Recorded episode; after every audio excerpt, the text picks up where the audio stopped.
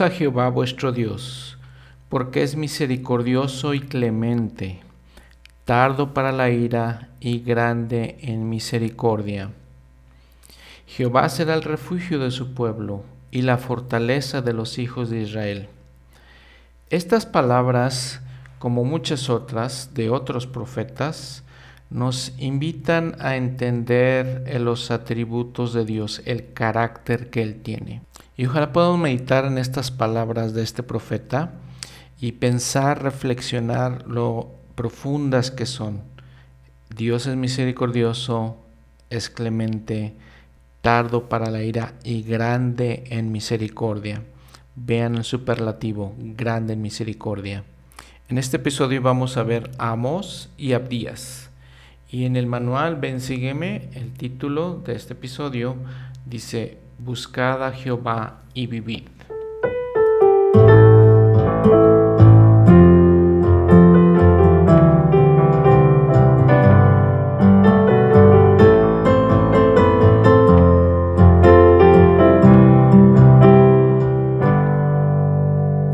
Parece que este mensaje de que dio Joel de Jehová será el refugio de su pueblo no lo entendió el pueblo de Israel.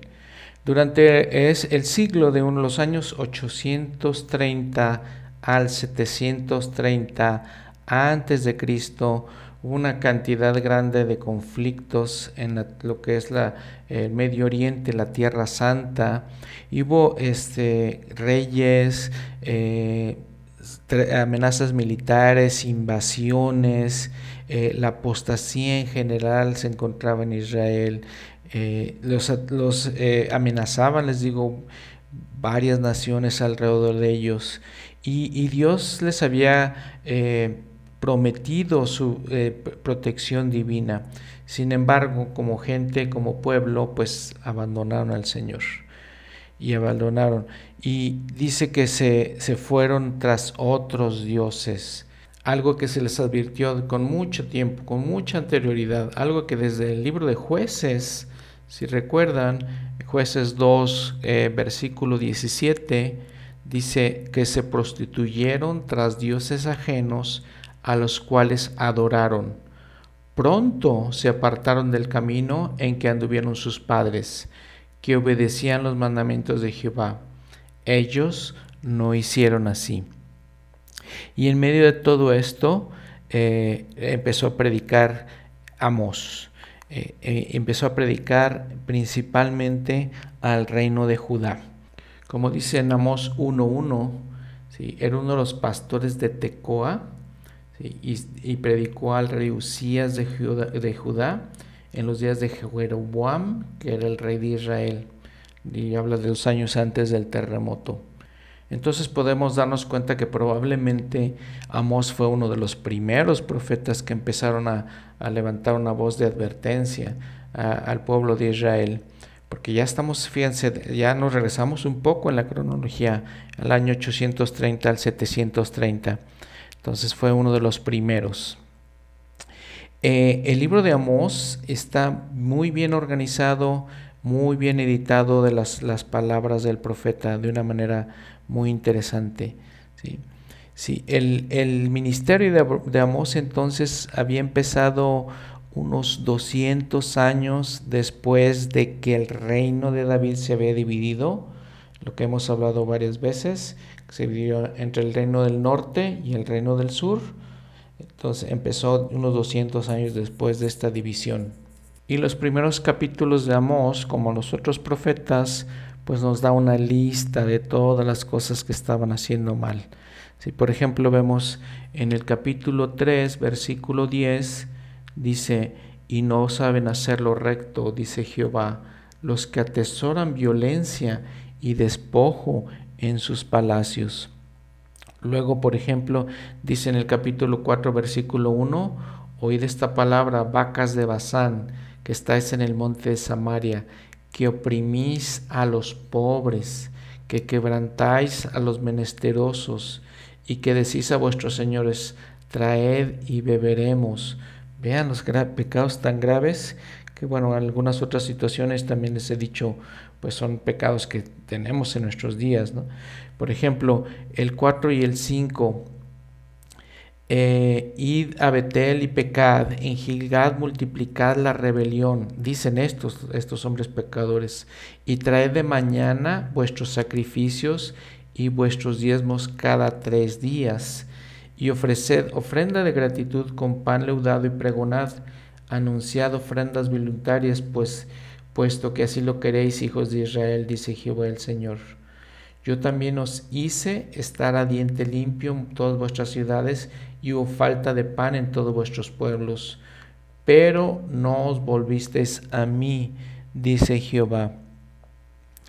Todo esto les digo, la corrupción tan grande que había, dice en el, en el capítulo 5, versículo 10, ellos aborrecen al reprensor de la puerta de la ciudad y al que habla lo recto abominan. Aborrecen al represor y al que habla lo recto abominan. Les decían, el versículo 11, por tanto, puesto que pisoteasteis al pobre y tomáis de él la carga de trigo, aun cuando edificasteis casas de piedra labrada, no las habitaréis. Plantasteis hermosas viñas, pero no beberéis el vino de ellas. Porque de yo sé de vuestras muchas rebeliones y de vuestros grandes pecados. Afligís al justo y recibís cohecho y apartáis a los pobres de la tierra. Nuevamente les digo, la corrupción de, todo lo que hacían, dice este todo, este daban eh, pagos por, por, ciertos servicios para que les dieran, los trataran de cierta manera especial. Eh, corrupción que les digo exactamente la vemos ahorita.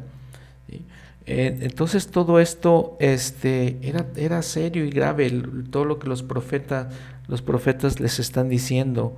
Eh, por ejemplo, versículo 6, eh, capítulo 6, versículo 4 al 7, dice, los que duermen en camas de marfil y se estiran sobre sus lechos y comen los corderos del rebaño y los becerros sacados del medio del establo.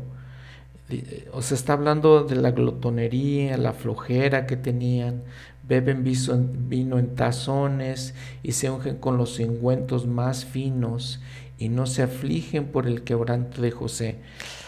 Reflexión muy importante, ven, vean lo que el profeta le está diciendo. Mientras estaban ellos viviendo en la opulencia, en la riqueza, siendo corruptos, oprimiendo a los pobres, no ayudando a los pobres, eh, engañándolos.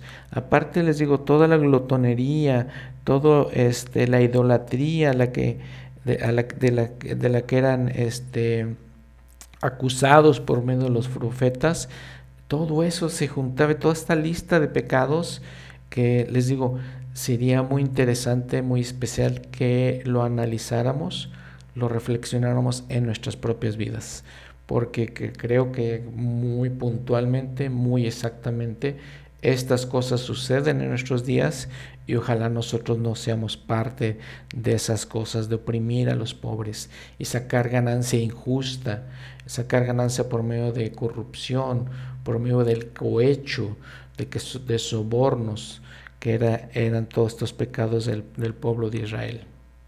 Entonces, regresando al capítulo 1, versículo 1, cuando dice sobre lo que vio él como profeta acerca de Israel en los días de Usías, vio, la palabra ver, es una, se traduce de un hebreo que se llama kazá, con K al principio y con Z después, significa profética, eh, visión profética, es lo que significa. Es la misma, la misma palabra que usa Isaías cuando abre, eh, abre de su visión, habla de su visión y, se abre el libro de Isaías exactamente igual. Entonces, hablando a Amós, que pues era un profeta vidente, que tuvo una visión profética, nuevamente de todo esto que estaba pasando con Israel. Vean que, por ejemplo, Amós habla en el versículo 5 de Damasco y sigue hablando de otras de otros lugares, como habla de Gaza, habla de este, los filisteos. Entonces, él está hablando no solamente contra Israel, sino contra todas las naciones alrededor de Israel. Y habla de la historia que hemos repetido varias veces, de que el pueblo del norte, el pueblo de Israel, el reino de Israel, fue este, llevado por los asirios en el 701 antes de Cristo y después Nabucodonosor llegó también a llevarse Judá. En, por ejemplo, el capítulo 2 de Amós, versículo 5 dice, enviaré por tanto fuego a Judá, el cual consumirá los palacios de Jerusalén. Y ya hemos hablado de estas historias. Eh, aquí Amos pues las está repitiendo y, les digo, vean toda la cantidad de profetas y profecías que les eh, advertían al pueblo y sin embargo nos dicen no hicieron caso. Literalmente no hicieron caso. En el versículo 2 de este capítulo 1 de, de Amós dice, y dijo, Jehová rugirá desde Sión y dará su voz desde Jerusalén ¿Por qué? Porque ahí estaba el templo, ahí estaba el centro de lo que debería ser la vida religiosa del pueblo de Israel. Luego el término cuando se refiere a Damasco por tres transgresiones y luego por la cuarta, ¿lo que se refiere con esto? Habla las muchas transgresiones que el pueblo de Israel y les digo las naciones eh, continuas también hacían. Esa es la manera en que hablaba y el Señor en el mismo versículo dijo, no revocaré su castigo por las muchas transgresiones. Y Amós repite esta fórmula varias veces eh, en varios versículos eh, y en el capítulo 2 también. Tres transgresiones, versículo 6, tres transgresiones de Gaza, ahora está hablando, no revocaré su castigo. Y luego en el 9 también, tres transgresiones de Tiro. Y en el 11, tres transgresiones de Edom les digo, las, las naciones alrededor de Israel, lo repite las muchas, muchas iniquidades que cometían.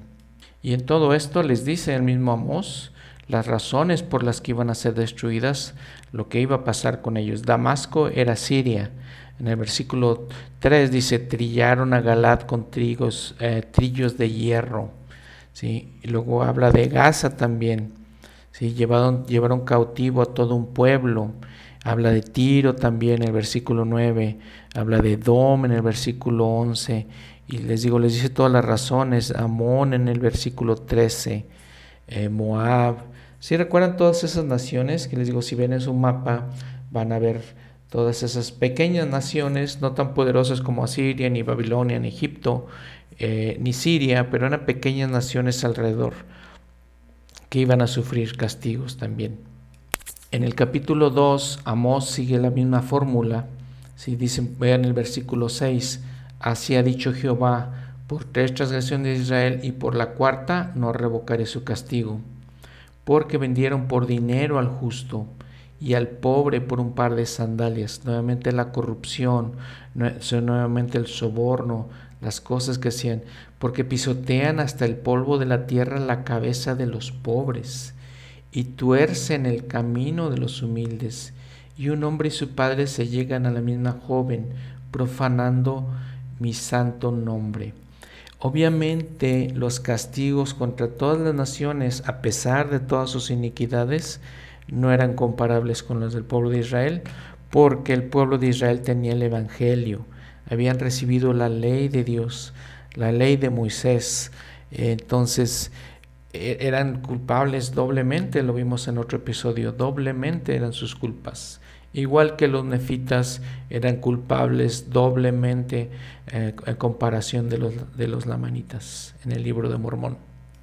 En el capítulo 3 ya eh, hace ciertas preguntas que más que nada son preguntas retóricas, eh, son como recordatorios de las cosas que no habían hecho Vean lo que dice el libro de Mormón, segunda de Nefi 25:9.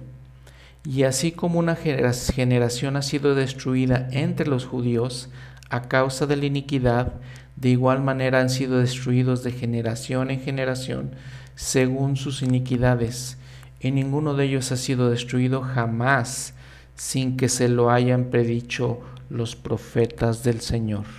Y entonces aquí vemos eh, la muy importante escritura que siempre recordamos, que es, una escritura clásica entre la iglesia de Jesucristo, eh, recordando que nadie ha sido destruido en ningún pueblo sin que se lo, profeticen los profetas, varios profetas como ya hemos visto, Amos 3.7, porque no hará nada Jehová el Señor sin que revele su secreto a sus siervos los profetas.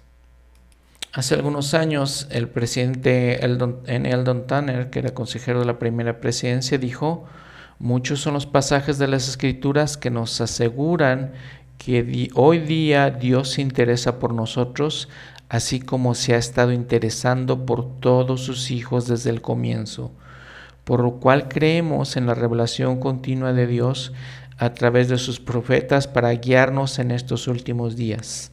Cierro la cita. Y la verdad les puedo decir, eh, qué impresionantes, por ejemplo, las palabras del presidente Nelson.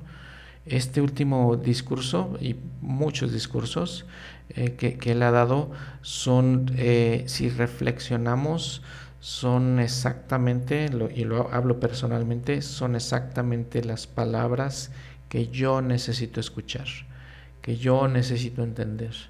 Y se ven no hablando no solamente del presidente de la iglesia, sino los apóstoles y otras autoridades de la iglesia, cómo podemos ahí encontrar la voluntad del Señor, eh, cómo podemos encontrar eh, respuestas a los desafíos y los problemas que enfrentamos.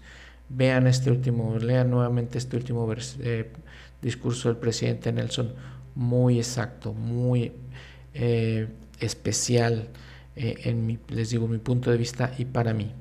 Le había comentado en un episodio o dos anteriormente de cómo el presidente Nelson, por ejemplo, reconoce que vivimos en tiempos difíciles. Eh, vivimos en tiempos de, de retos. Eh, dice, en la actualidad vivimos en la que sin duda es una de las épocas más complicadas de la historia del mundo.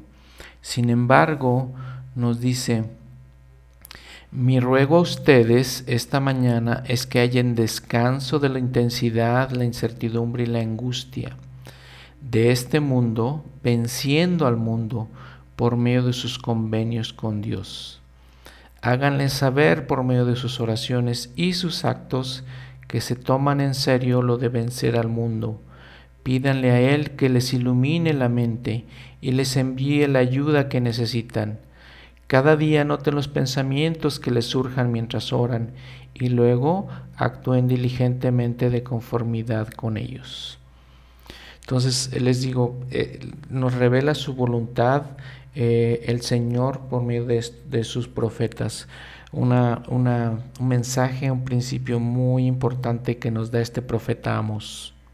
Bueno, los siguientes versículos eh, eh, recuerden que el Señor siempre iba protegido a Israel contra pueblos como, como Egipto, como los filisteos, que es el término de Asdod en el versículo 9, son los filisteos, y ahora irónicamente como que los está invitando a que, a que vengan y, y eh, deshagan y hagan lo que quieran con Israel y porque ya no lo está protegiendo Israel, ¿no? la, la, ironía de esto. Un comentarista de la escritura nos dice, Asdod, una de las capitales filisteas, se menciona a manera de ejemplo como ciudad principal de los incircuncisos, que eran considerados por Israel como paganos ateos. Y Egipto se menciona junto con ellos como la nación cuya injusticia e impiedad Israel había tenido que sufrir hasta el colmo. Sí, por lo tanto, tales paganos, si por lo tanto, perdón, tales paganos como ellos son llamados a contemplar la conducta tan injusta y disoluta que se veía por todas partes, cuán grande debe haber sido la misma. Cierro la cita. Cuando dice, por ejemplo, el versículo 11, un enemigo vendrá, ¿sí? ya no iba a haber escape para ellos, no iba a haber escape para el pueblo de Israel porque por todos lados, como hemos visto, había enemigos, en todos lados. Y si no estaba el Señor con ellos, pues eran, eh, eran fácil presa de estos enemigos. Y luego, por ejemplo, en los versículos 12 al 15, pues Amos, pues Amos usa un este, lenguaje figurado, ¿no? Dice, es como cuando dice que el pastor eh, libra de la boca del león una de sus ovejas, ¿qué va a librar de la boca del león? Pues nada más dos patas, y no puede recuperar toda la oveja, nada más sus pedazos de la oveja, pues para realmente para contar, porque ya el león se la comió y no puede hacer nada realmente. Y luego sigue diciendo el profeta, dice, castigaré también los altares de Betel. Recuerden que el Betel era un lugar sagrado, un lugar religioso para el pueblo de Israel.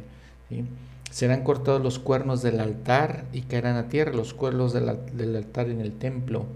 Dice, heriré la casa de invierno junto a la casa de verano.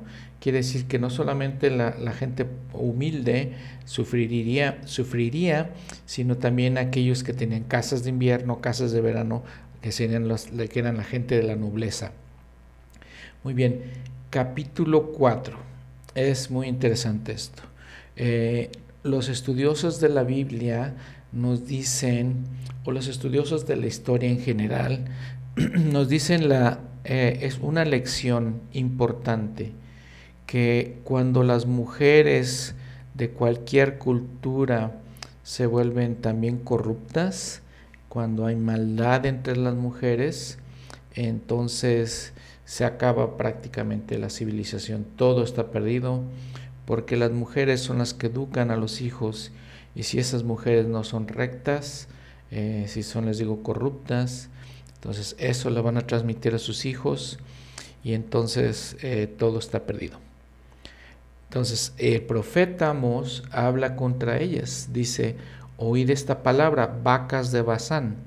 Las vacas de Bazán era lo mejor, era el mejor ganado, la, era la sociedad alta tal vez, en la, que se está refiriendo el profeta, eh, la gente de dinero las mujeres de dinero, porque dice eh, en el versículo 2, he aquí vienen días sobre vosotras, entonces está hablando de ellas. Dice en el versículo 1, dice que, dice que oprimís a los pobres, las mujeres oprimían a los pobres, que quebrantáis a los menesterosos, que decís a, vuestros señores, traed y beberemos. O sea, que invitaban ellas a sus esposos, a, oprimir a los pobres, eh, eh, hacer eh, maldad contra los, los menesterosos. Entonces, vean, en todo esto ya se ve un patrón, ¿sí?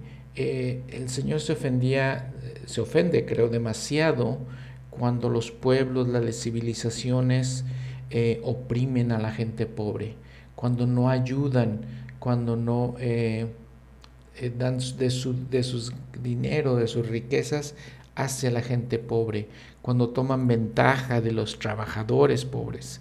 Entonces, ya si ven hay un patrón en todo esto, porque lo hemos leído varias veces y el Señor desde aquella vez que estudiamos la ley de Moisés, les dijo que tuvieran cuidado con eso. Y aparentemente Sodoma y Gomorra, ese fue uno de los pecados más grandes que oprimían a los pobres. En un comentario de los estudiosos de las Escrituras con respecto a estos versículos, abro la cita. La calidad de vida de toda comunidad se debe, en gran parte, a la conducta de sus mujeres. Si son crueles y codiciosas, sus hijos también serán así. Aquí Amós comparó a las mujeres de Samaria con las vacas, el ganado, que se alimentaban en los fértiles prados al este del mar de Galilea, solamente preocupándose por comer y beber. Su pecado consistía en presionar a sus maridos para que les llevaran alimento comprado con el dinero arrebatado a los pobres. Así, de la misma manera en que los peces son atrapados con anzuelos y sacados del agua, estas mujeres y sus hijos serían atrapados por los enemigos de Israel y arrancados con violencia de su opulencia y corrupción. Cierro la cita. Y después de esto, Amós les dice de la hipocresía que había en ellos. Era, eran hipócritas en, todo esto, en adorar.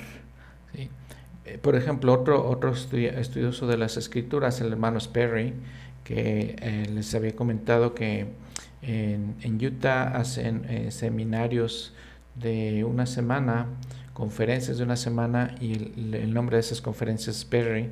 de acuerdo con porque viene en honor a este hermano. Él dice, abro la cita, Israel era meticuloso en la ejecución de los requisitos externos de su religión, pero los requisitos internos y menos tangibles como el amor, la misericordia, la justicia y la, humildad no se entendían o no se les daba valor. En un esfuerzo para hacer que su pueblo despertara a la realidad, el Señor, dijo Amós, había enviado sobre ellos siete calamidades naturales. Vinieron en sucesión diente limpio, hambre, sequía, viento solano y oruga, la langosta, pestilencias, muerte por la espada y finalmente el fuego, pero de nada sirvieron. El corazón de Amós sangraba por el estado pecaminoso de Israel. No podía hacer nada, sino advertir a la nación acerca del golpe final que Dios enviaría para el cual el pueblo debería prepararse. No le fue placentero pronunciar juicios sobre sus hermanos. Cierro la cita. Y bueno, nota, en una nota cultural aquí, si ven, Amós, igual que otros profetas, usó ilustraciones de la naturaleza. ¿sí? Langostas, leones, eh, peces, eh, árboles, todas esas ilustraciones es la manera en la que ellos este, eh, daban su mensaje para que la gente entendiera mejor. Vean, por ejemplo, el, el versículo 11 de este capítulo 4. Os destruí como cuando Dios destruyó a Sodoma y a Gomorra, y fuisteis como tizón sacado del fuego, pero no os volvisteis a mí, dice Jehová. Recuerdan que habíamos visto en el episodio pasado, volvisteis eh, significaba arrepentirse. Entonces no se arrepintieron. Y en todo esto la advertencia, versículo 12. Prepárate para venir al encuentro de tu Dios, oh Israel. Entonces tenían que eh, saldar sus cuentas, presentarse a ser juzgados ante el Señor por esto. Porque aquí el que forma los montes y crea el viento y anuncia al hombre su pensamiento, el que hace del alba tinieblas y que pasa sobre las alturas de la tierra, Jehová Dios de los ejércitos es su nombre. Entonces vean nuevamente la advertencia.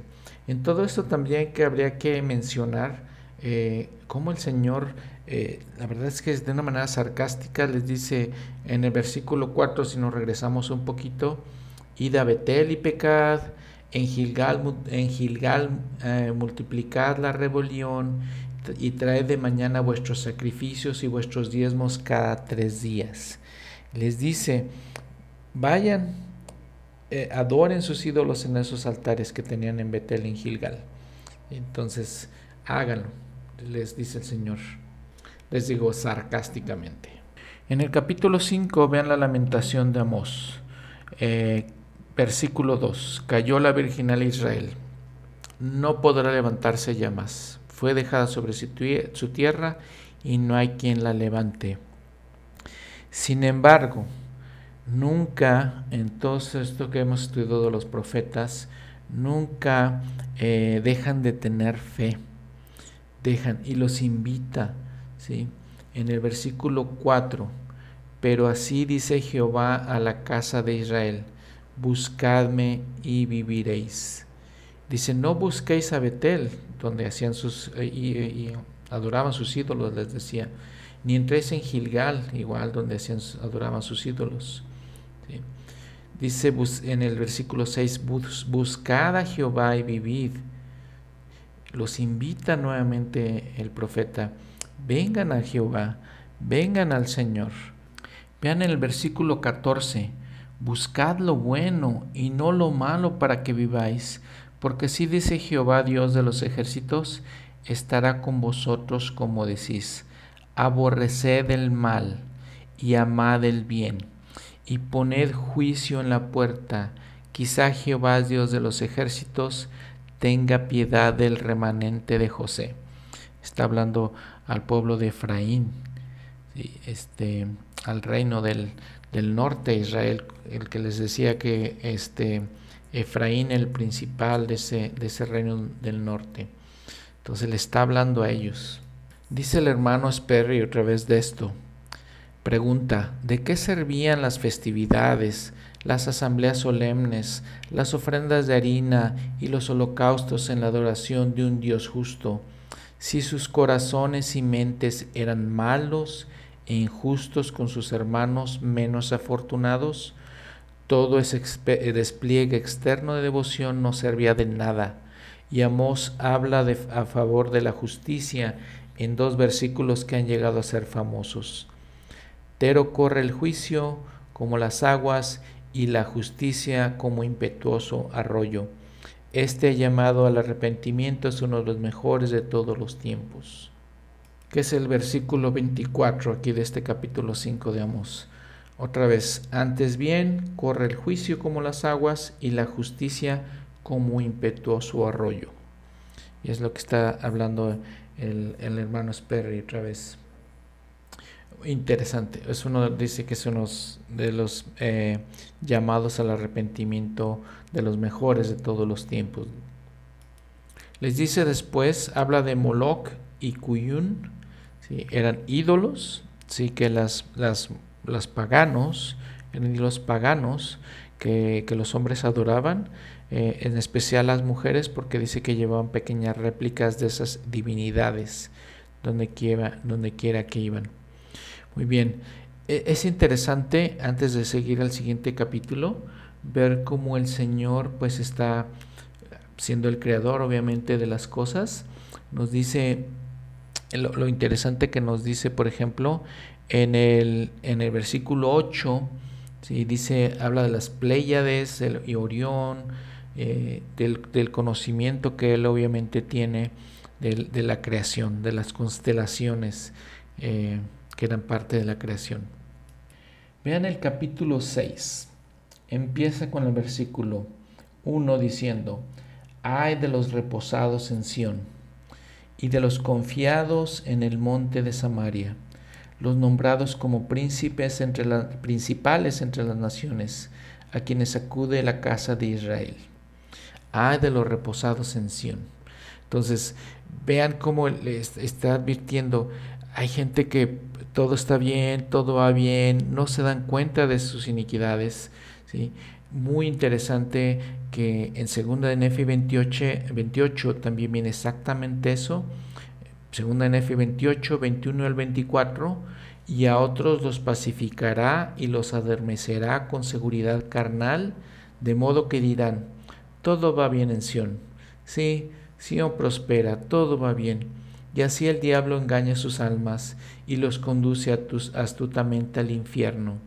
Y aquí a otros los lisonjea y les cuenta que no hay infierno. Les dice, yo no soy el diablo, porque no lo hay y así les susurra al oído hasta que los prende con sus terribles cadenas de las cuales no hay liberación. Sí, son atrapados por la muerte y el infierno, y la muerte, el infierno y el diablo, y todos los que hayan caído en su poder deben presentarse ante el trono de Dios y ser juzgados según sus obras, de donde tendrán que ir al lugar preparado para ellos, sí, un lago de fuego y azufre, que es tormento sin fin. Por tanto, hay del reposado en Sión.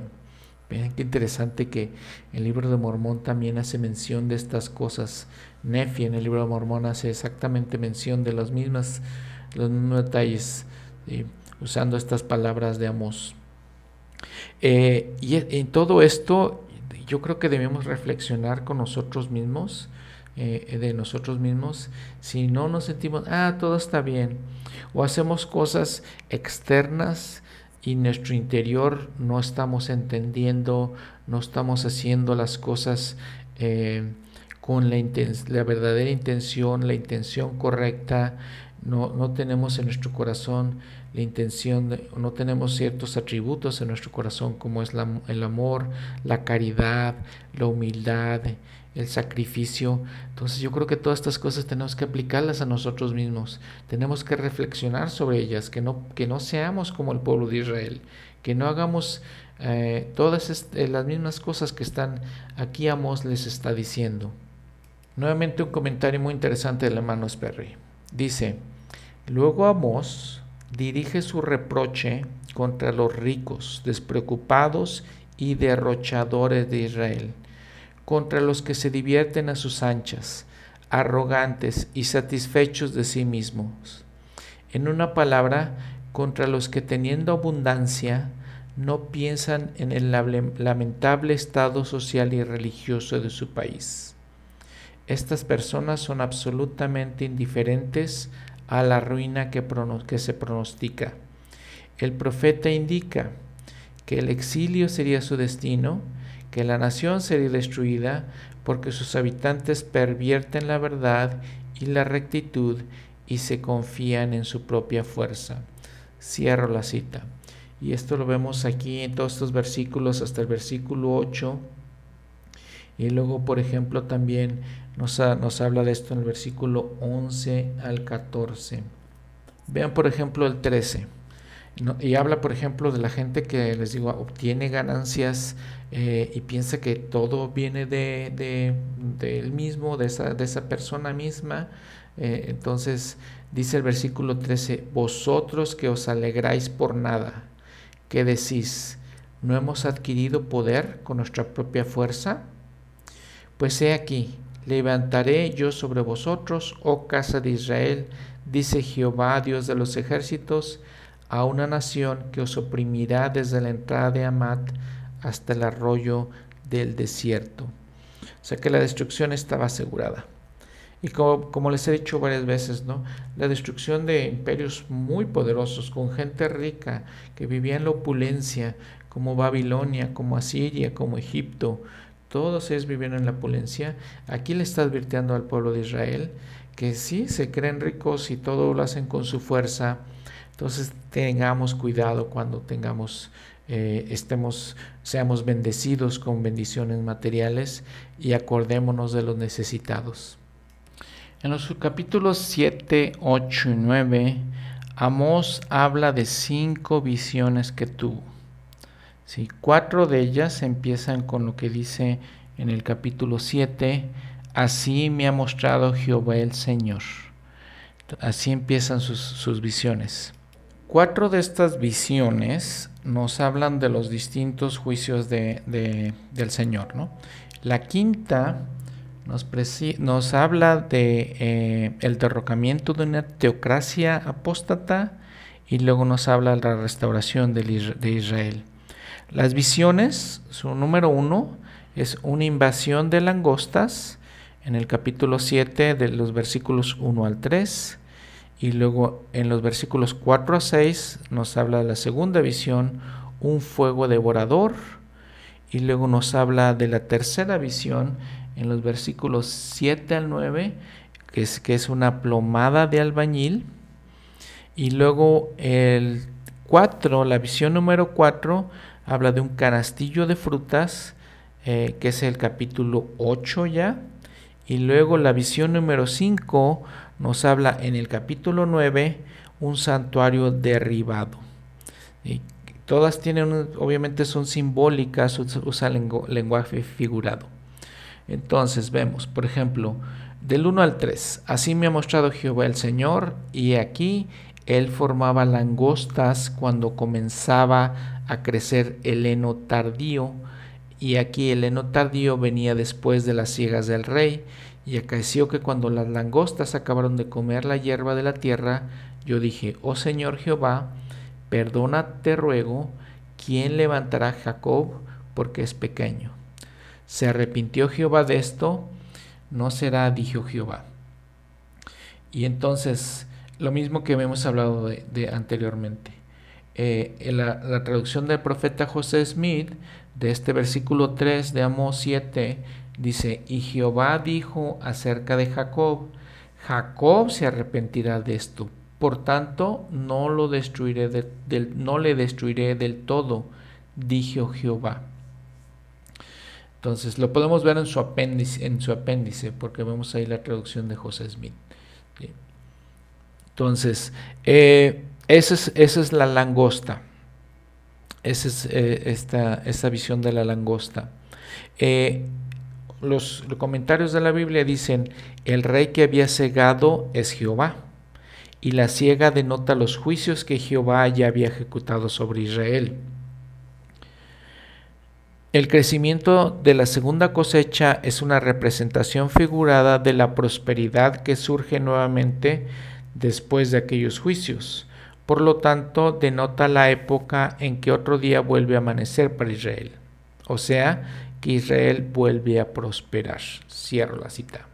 Luego la segunda visión, versículos 4 al 6. El Jehová el Señor me mostró así.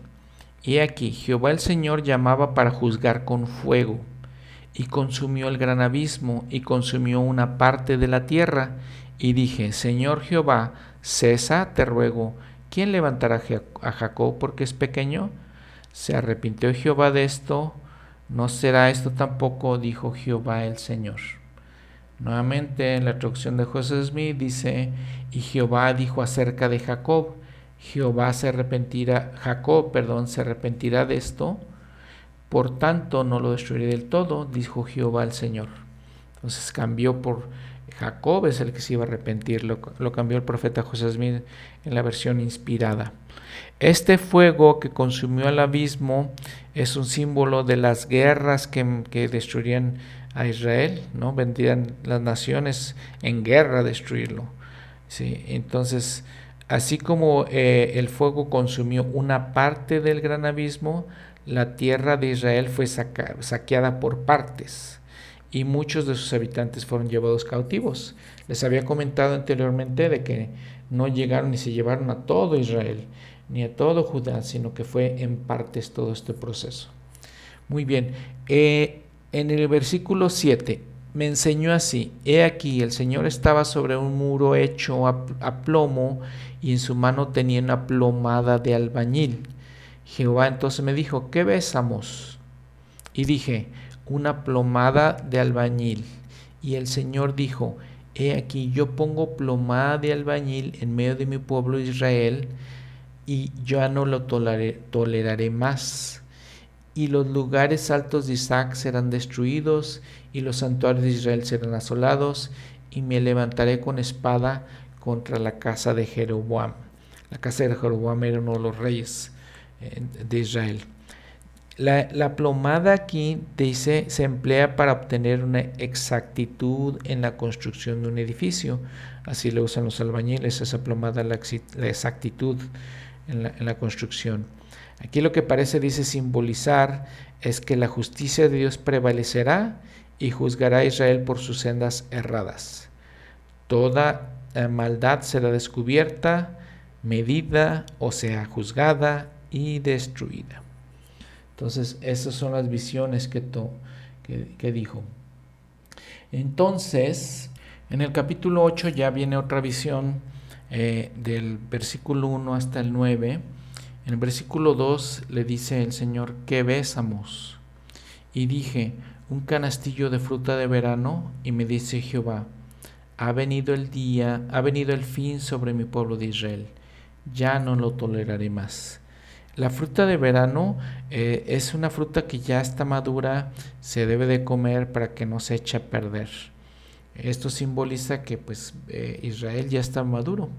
Dice, sí, el fin sobre mi pueblo de Israel, ya no lo toleraré más, es lo que dice. Entonces eso significa esta fruta de, de verano.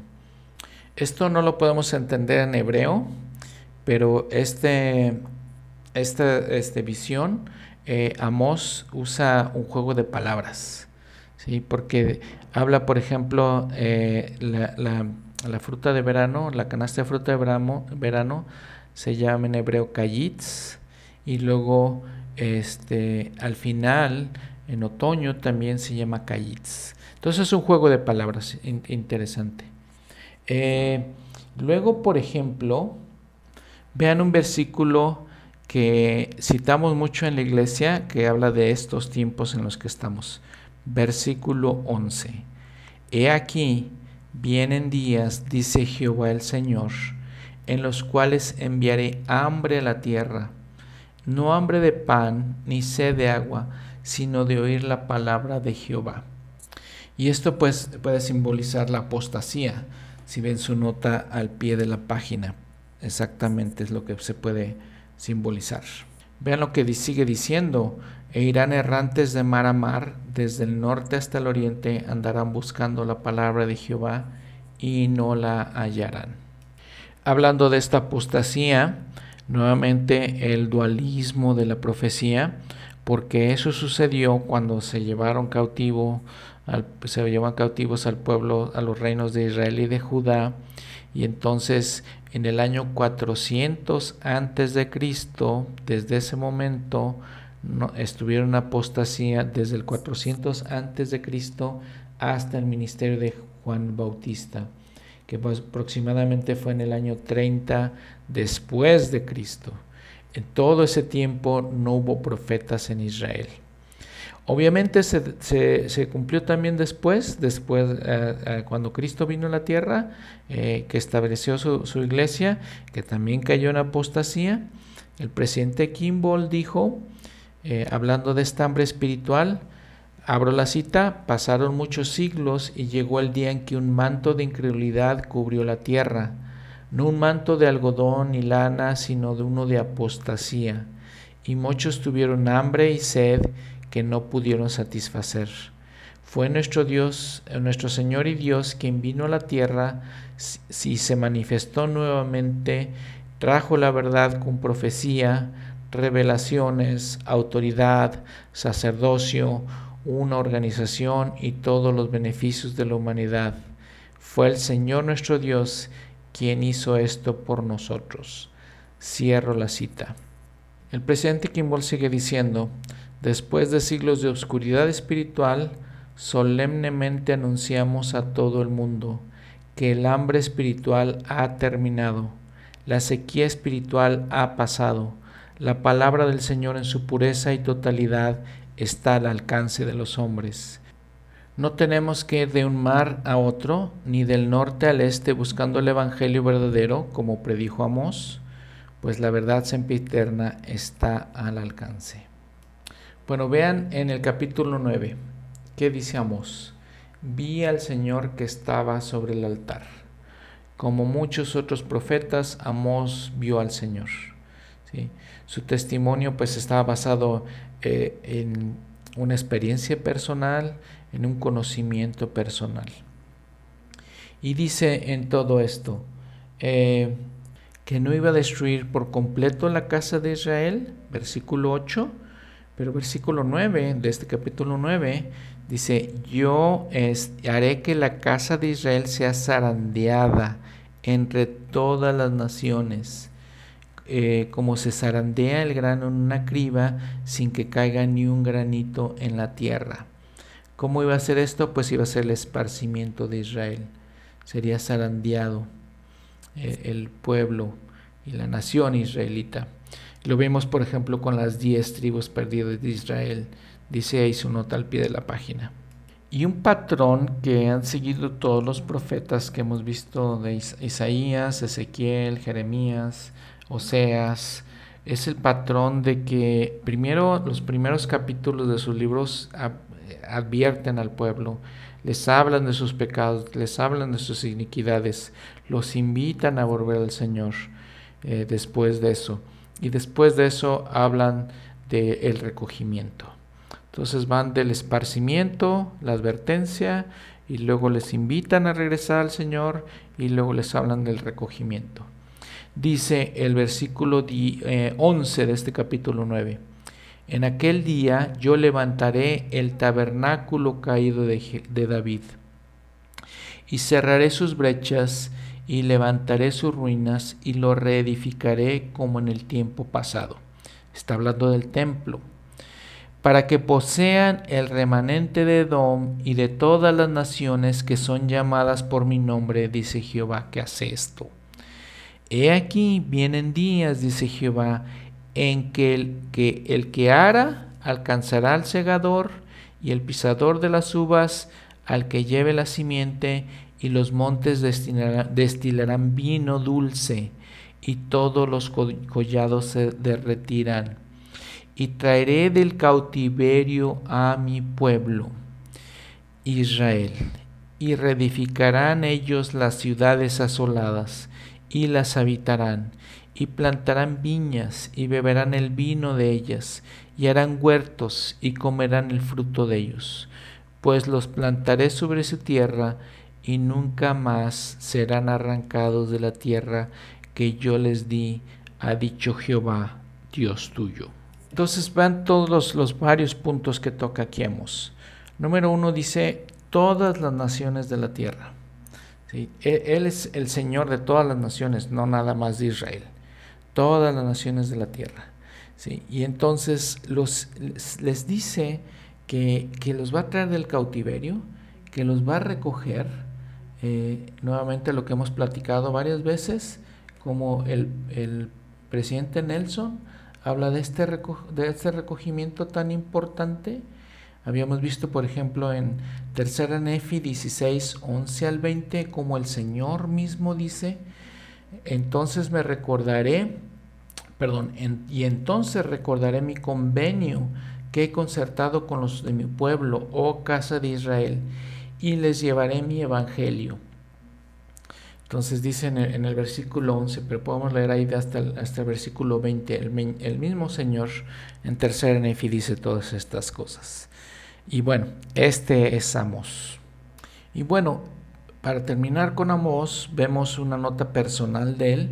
En el capítulo 7, como hay un hombre, Amasías, que es un sacerdote, ¿sí? y entonces va con el rey y le dice, oye, este, este Amos es un, es un profeta que está eh, conspirando contra ti, contra la casa de Israel. En el versículo 10 de este capítulo 7 le dice estas cosas a Jeroboam. Luego en el versículo 12, y Amasías dijo a Amós, pidente vete, huye de la tierra de Judá y come ella tu pan y profetiza allá. Y no profetices más en Betel. Le dices esas cosas.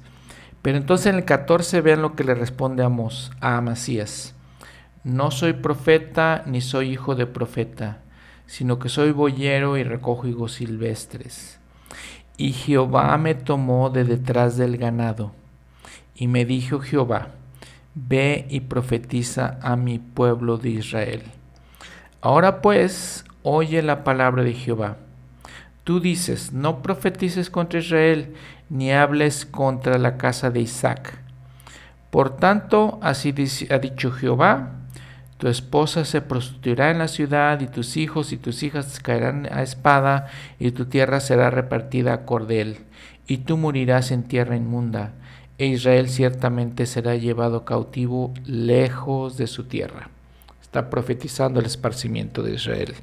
Eh, la valentía de, de, Amós para, enfrentar la persecución este, contra este sacerdote Amasías. Y les digo en esto, como les he dicho siempre, seguimos viendo el patrón que sigue el Señor. Él era un este, cuidador de ovejas, lo llama el Señor, le dice que vaya y profetice, ¿sí? no, no lo saca de los altos círculos de los hombres letrados que conocían la ley de Moisés eh, de pies a cabeza, sino lo saca de la gente pobre, de la gente humilde, y es, es, les digo, es el patrón que sigue siempre el Señor.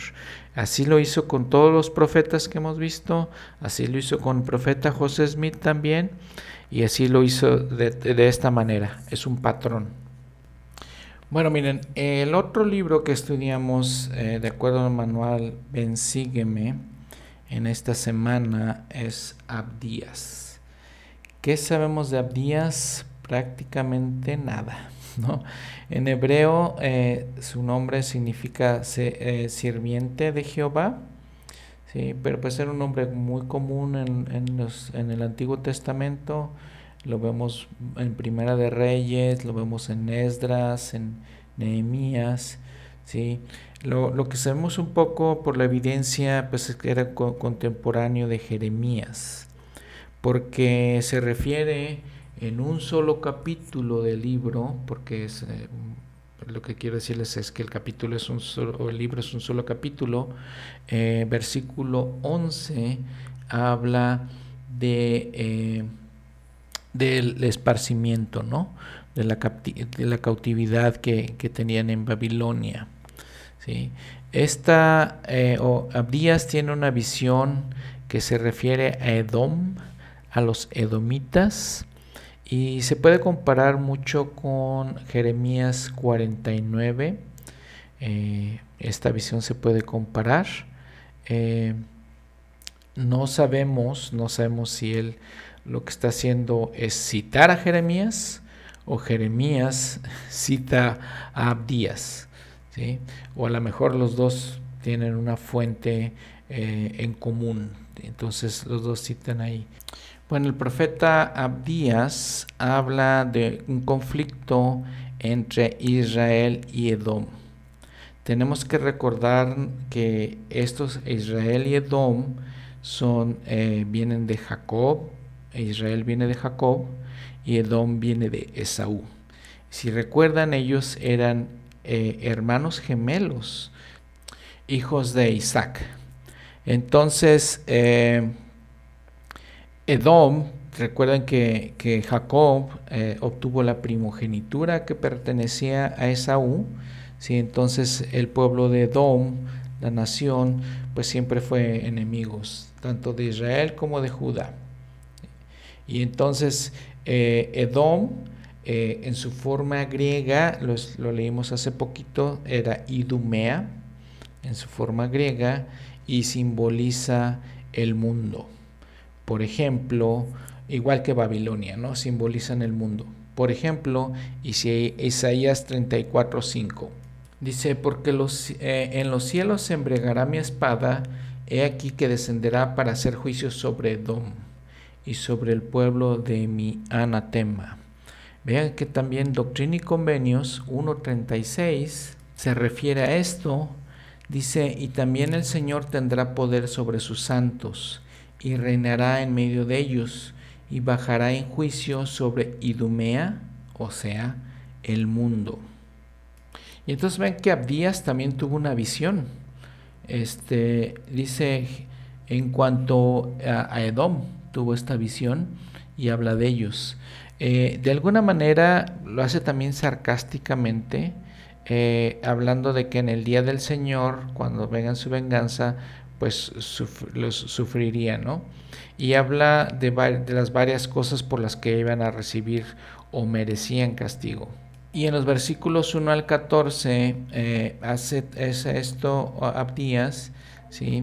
Les dice también Edom que mientras su hermano, que pues era Israel, ¿sí? o, Judá, fue llevado cautivo, ¿sí?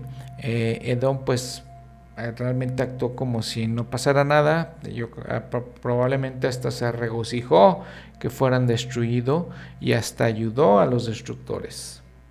Y luego vean el versículo 15, porque cercano está el día de Jehová sobre todas las naciones. Como tú hiciste, se hará contigo.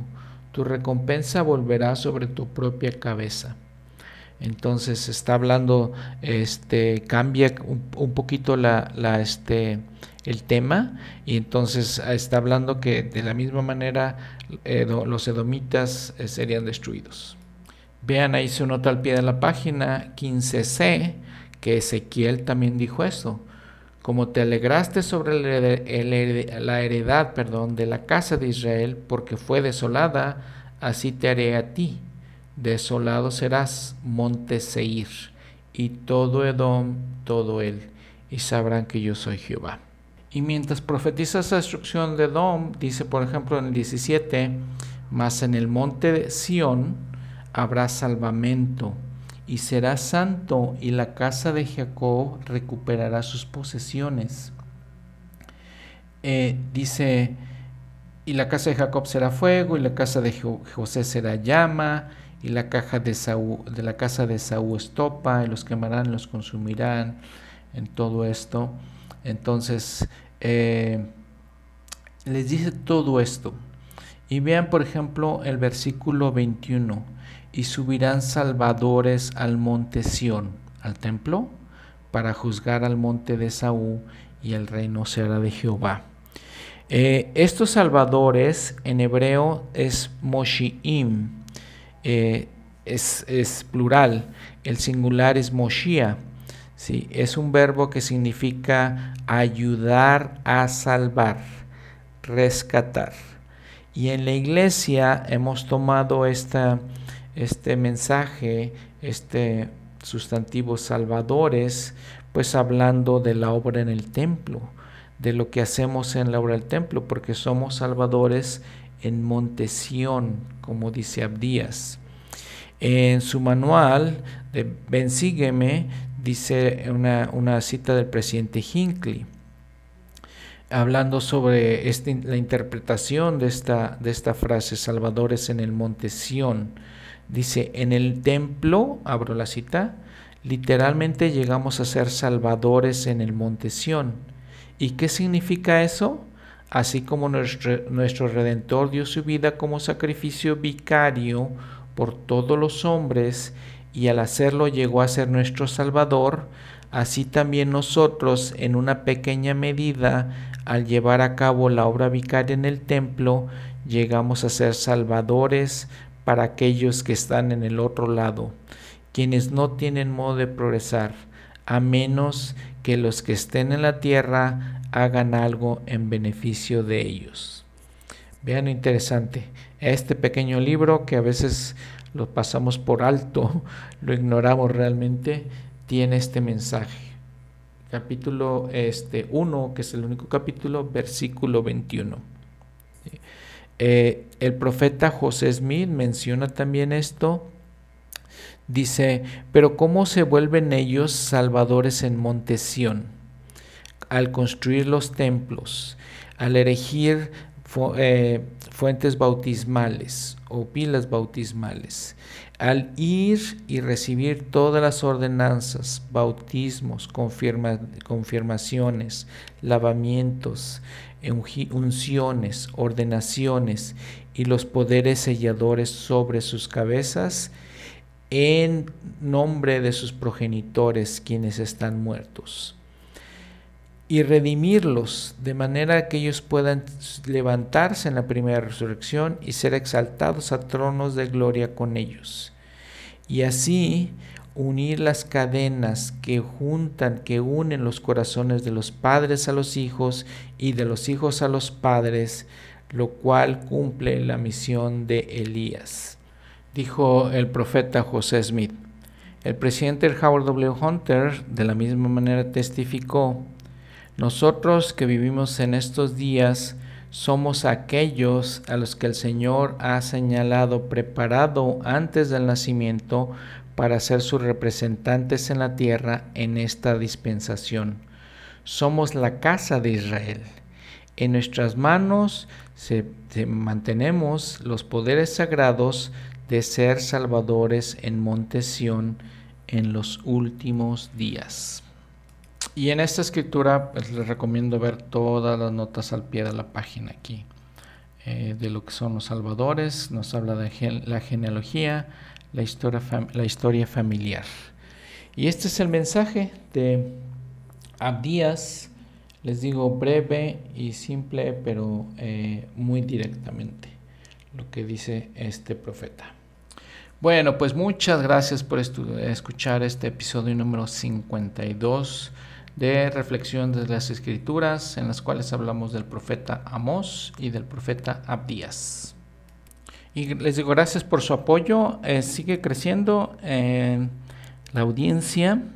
Eh, allá tengo unas 13 ciudades en Estados Unidos, eh, pues más o menos la misma cantidad en México.